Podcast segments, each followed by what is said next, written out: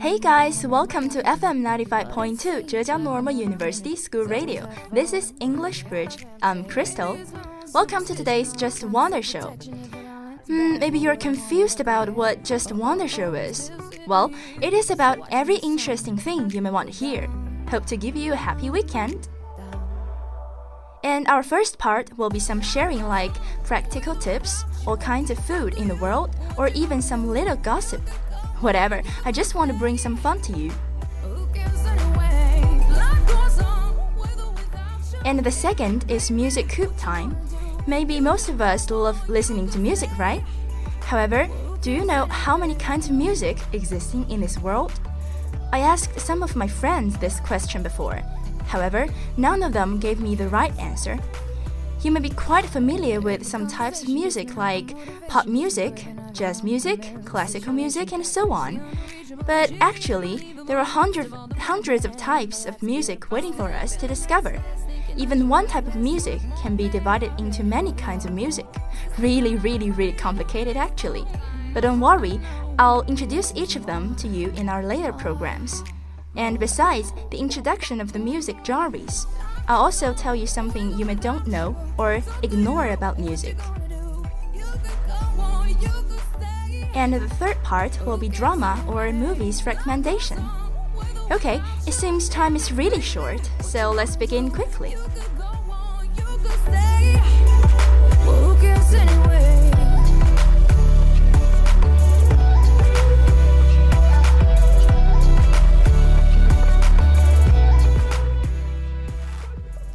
Here comes the first part, and today's sharing fun is about Ed Sheeran 黄老板。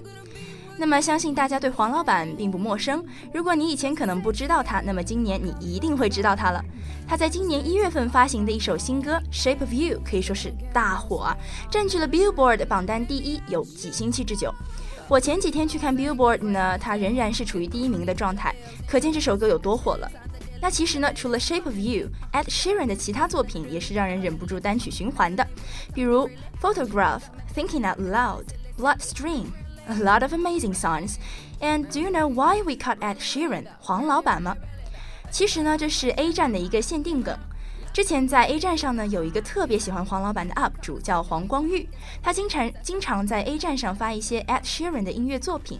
后来他把嗯自己的 ID 名改为了 Ed Sheeran，因此音乐区榜单爱好者看到 Ed Sheeran 就叫做黄老板。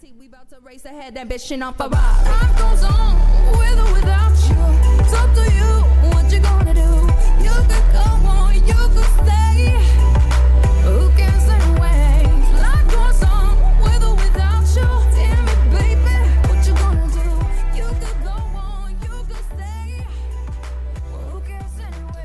那我们今天的话题呢，并不是关于黄老板的歌，而是他最近做的一些有关慈善的事儿。Ed Sheeran performed "What Do You What Do I Know" on Comic Relief recently and implored viewers to call in and donate to the charity. The track is taken from his recent album, Division, which became the third fastest selling album in UK chart history earlier in this month. Sheeran said, While you are watching the sun, if you can pick up the phone and donate anything you can, that would be great. And shortly after the performance, Sheeran and In-Betweener star Greg Davies kissed. Yeah, you didn't hear the wrong word. They kissed. And Miranda Hart, hosting at the time with comedian Rob Beckett, said comic relief rules stated Sheeran had to kiss the tallest host on the evening. At that moment, Davies returned to the stage, saying he hoped Sheeran was wearing lip balm. I guess he must be joking, and this is a kiss only for charity. You may be confused why Sheeran suddenly threw himself into charity. Actually, the reason is about two kids he met. During his visit to Liberia, he encountered a young boy who had been beaten by an older man. Visibly shaken, Sheeran decided he would pay for the boy and his friends to be housed and schooled until better arrangements could be made. And Sheeran said, It doesn't matter how much it costs. I don't think we should leave until that's sorted. So a million words stuck up in my head, waiting to be said, but my tongue is stumbling, trying not to breathe. One, two, three. Trying not to freak when you look at me.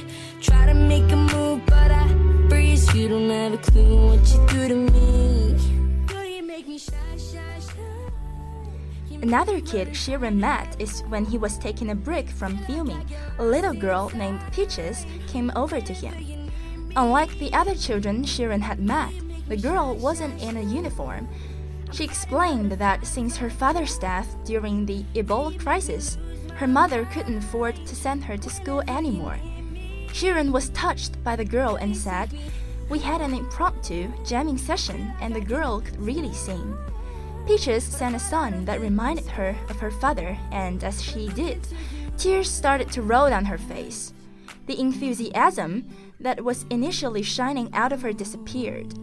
It was at that point that the reality of Peach's situation and many, many kids just like her hit me really hard. get lost in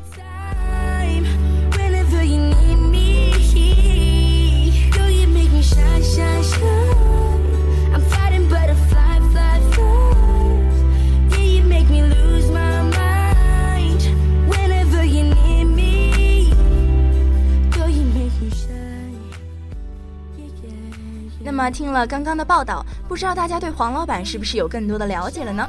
接下来呢，就是我们的 Music Time 音乐科普时间。首先呢，我先给大家科普一下大致的音乐类型。总的来看，其实呢有二十二种音乐类型，但是因为不同的音乐类型又分很多小类，所以加起来可能有几百种音乐类型了。那今天呢，我们来先讲一讲 Alternative Music 中的 Folk Punk 民间朋克。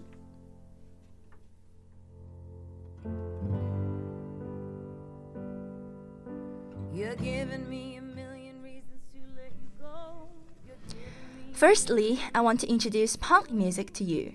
Punk, it made me think of a funny story. A guy walks up to me and asks, What's punk? So I kick over a garbage can and say, That's punk. So he kicks over the garbage can and says, That's punk? And I say, No, that's trendy. And early punk was exactly as described in this song title. It was loud and fast and often distorted. In the past, punk music genres referred to music that was rough around the edges or wasn't part of the mainstream. There was little to no, no musical similarity between groups.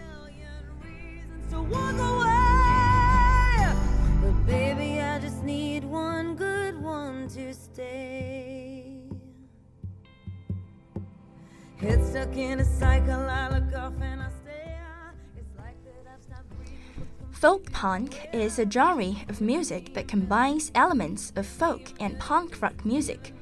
There are two distinct types of folk punk. The first is artists like knitters.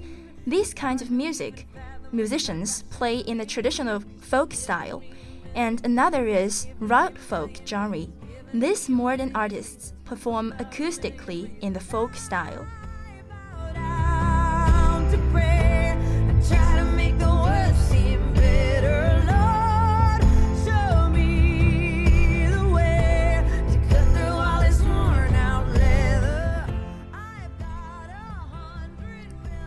Folk punk describes punk rock with any kind of folk influence.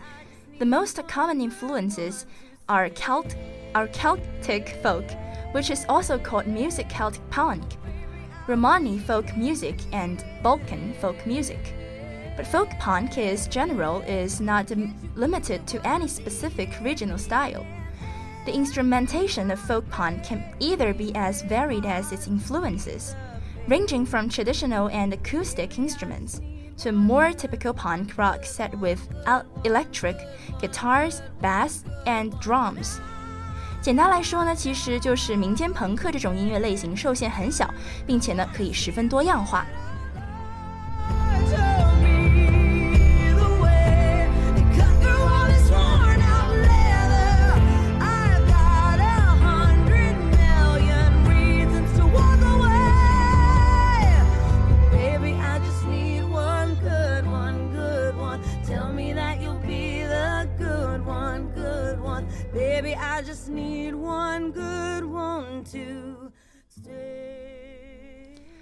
While the genre has grown greatly recently, much credit to the establishment of folk punk has gone to Plan-It-X Records of Bloomington, Indiana for helping popularize the sound. Many stable are either currently on the label or have previously had some connection to do it. Among these folk punk bands, perhaps Against Me is the best known folk punk band, although their sound has been moving more and more towards general punk rock and has moved away from the DIY ethic that is central to the genre. However, some of these bands don't actually have any real relation to or even sound like actual folk music. The only relation could be pointed at the use of obscure instruments or instru instruments hardly used in punk rock like a violin, banjo, or a mandolin. And like much punk music is general, folk punk trend tends to be quite political, most often to a radical left and anarchist side of the spectrum. Folk punk is seen as exploring the legacy of traditional American folk music.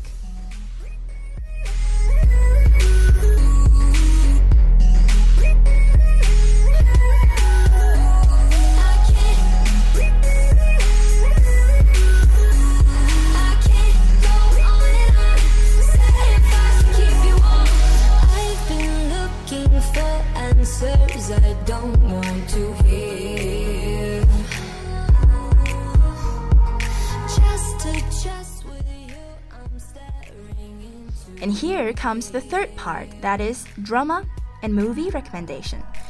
First, we are um, we're starting with a Japanese TV series called Shinya Shokudo. Actually, the premise of Shinya Shokudo is incredibly simple. Every day after midnight, different motley crews of characters enter a tiny eatery called Shinya Shokudo. They relax and share their life stories in this little restaurant. Every story begins with one customer ordering his or her favorite dish.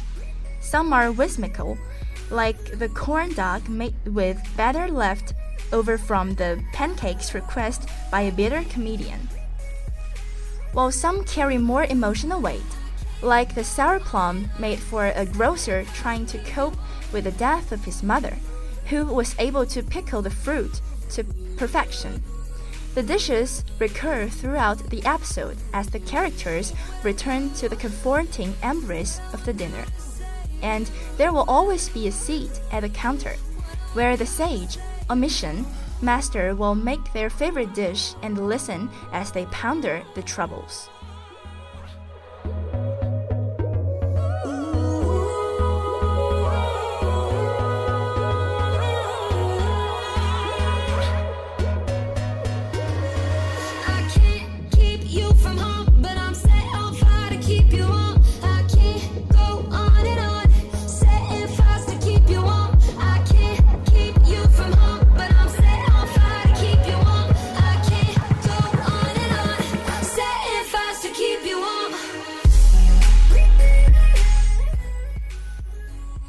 Midnight Dinner carries itself with a kind of social grace that is hard to find in American entertainment.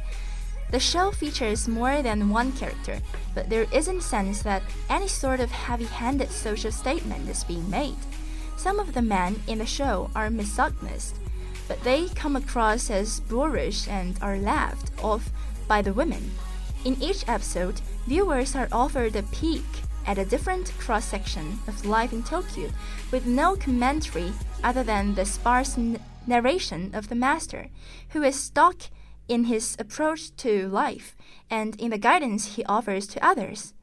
I just open the dinner at the same time every day, make whatever they want, and close the dinner at the same time every day.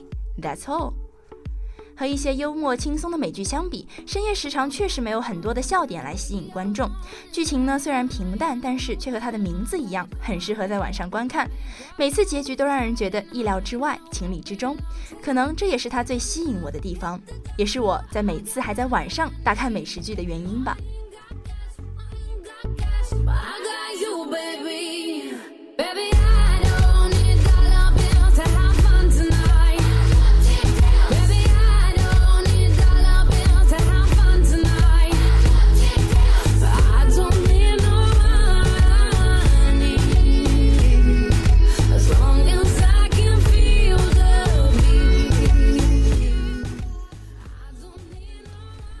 There's far more to the master's role in Midnight Dinner than opening and closing his restaurant, of course.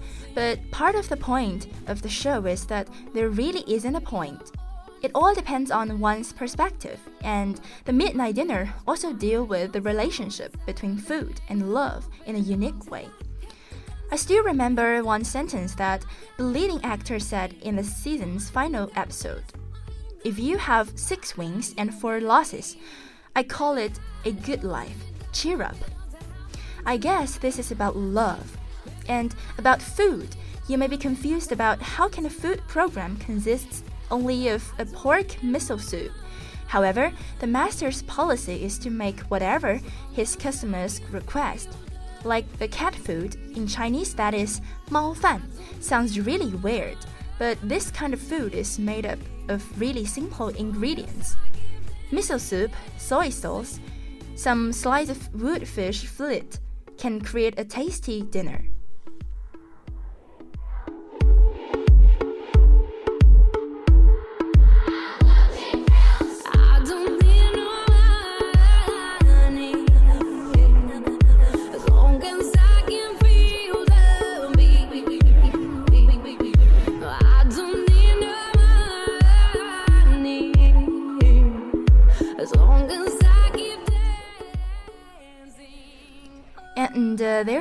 Another TV series called Lonely Gourmet.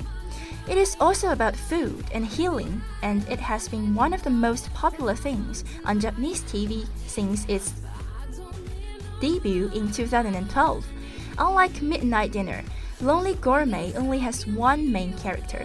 It is about a solitary businessman traveling across Japan, eating at its various establishments and experiencing the various delicacies of Japanese cu- cuisine.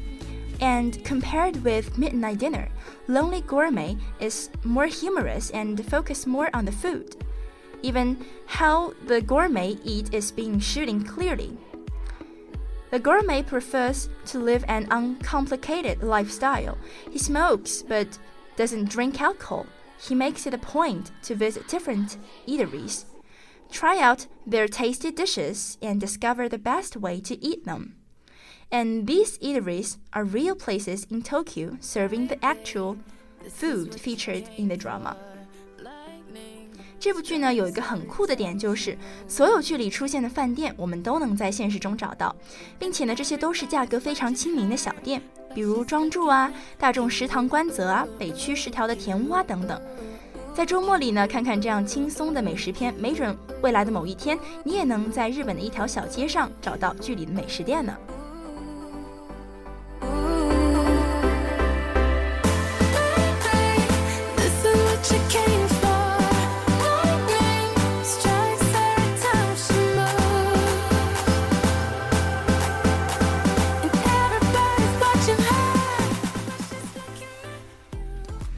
Almost each episode is around the same thing. When the gourmet finishes the whole day work, he'll find a restaurant and enjoy a tasty meal. Maybe that's the point of connecting food and healing. Though the name of the drama contains lonely, but I guess with the, the accompany of food, he definitely can't be lonely.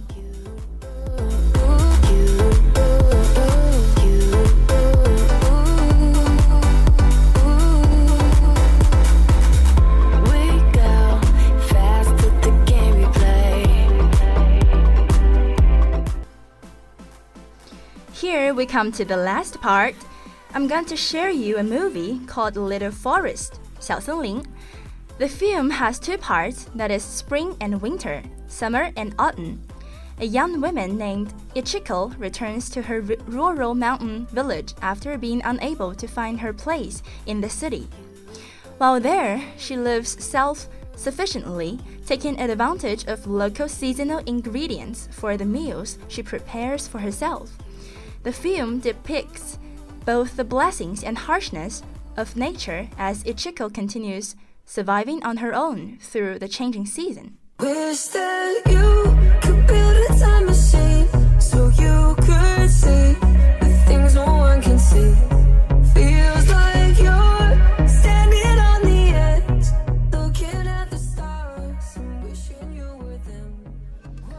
It's about life in a tiny hamlet in Iwate Prefecture in northern Japan. How one manages there, how one can gather that is in the area, or prepare and preserve vegetables in advance and live a life that is poor in many conventional ways.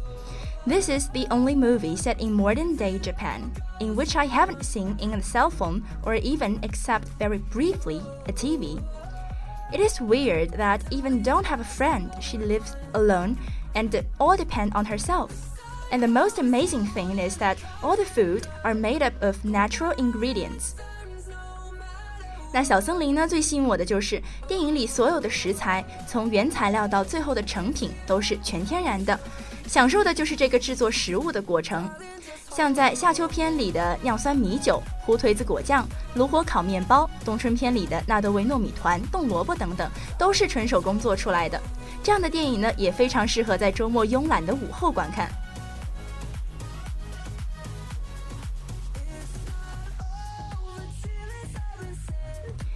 It seems happy time is always short. Today's Just Wonder show is coming to the end.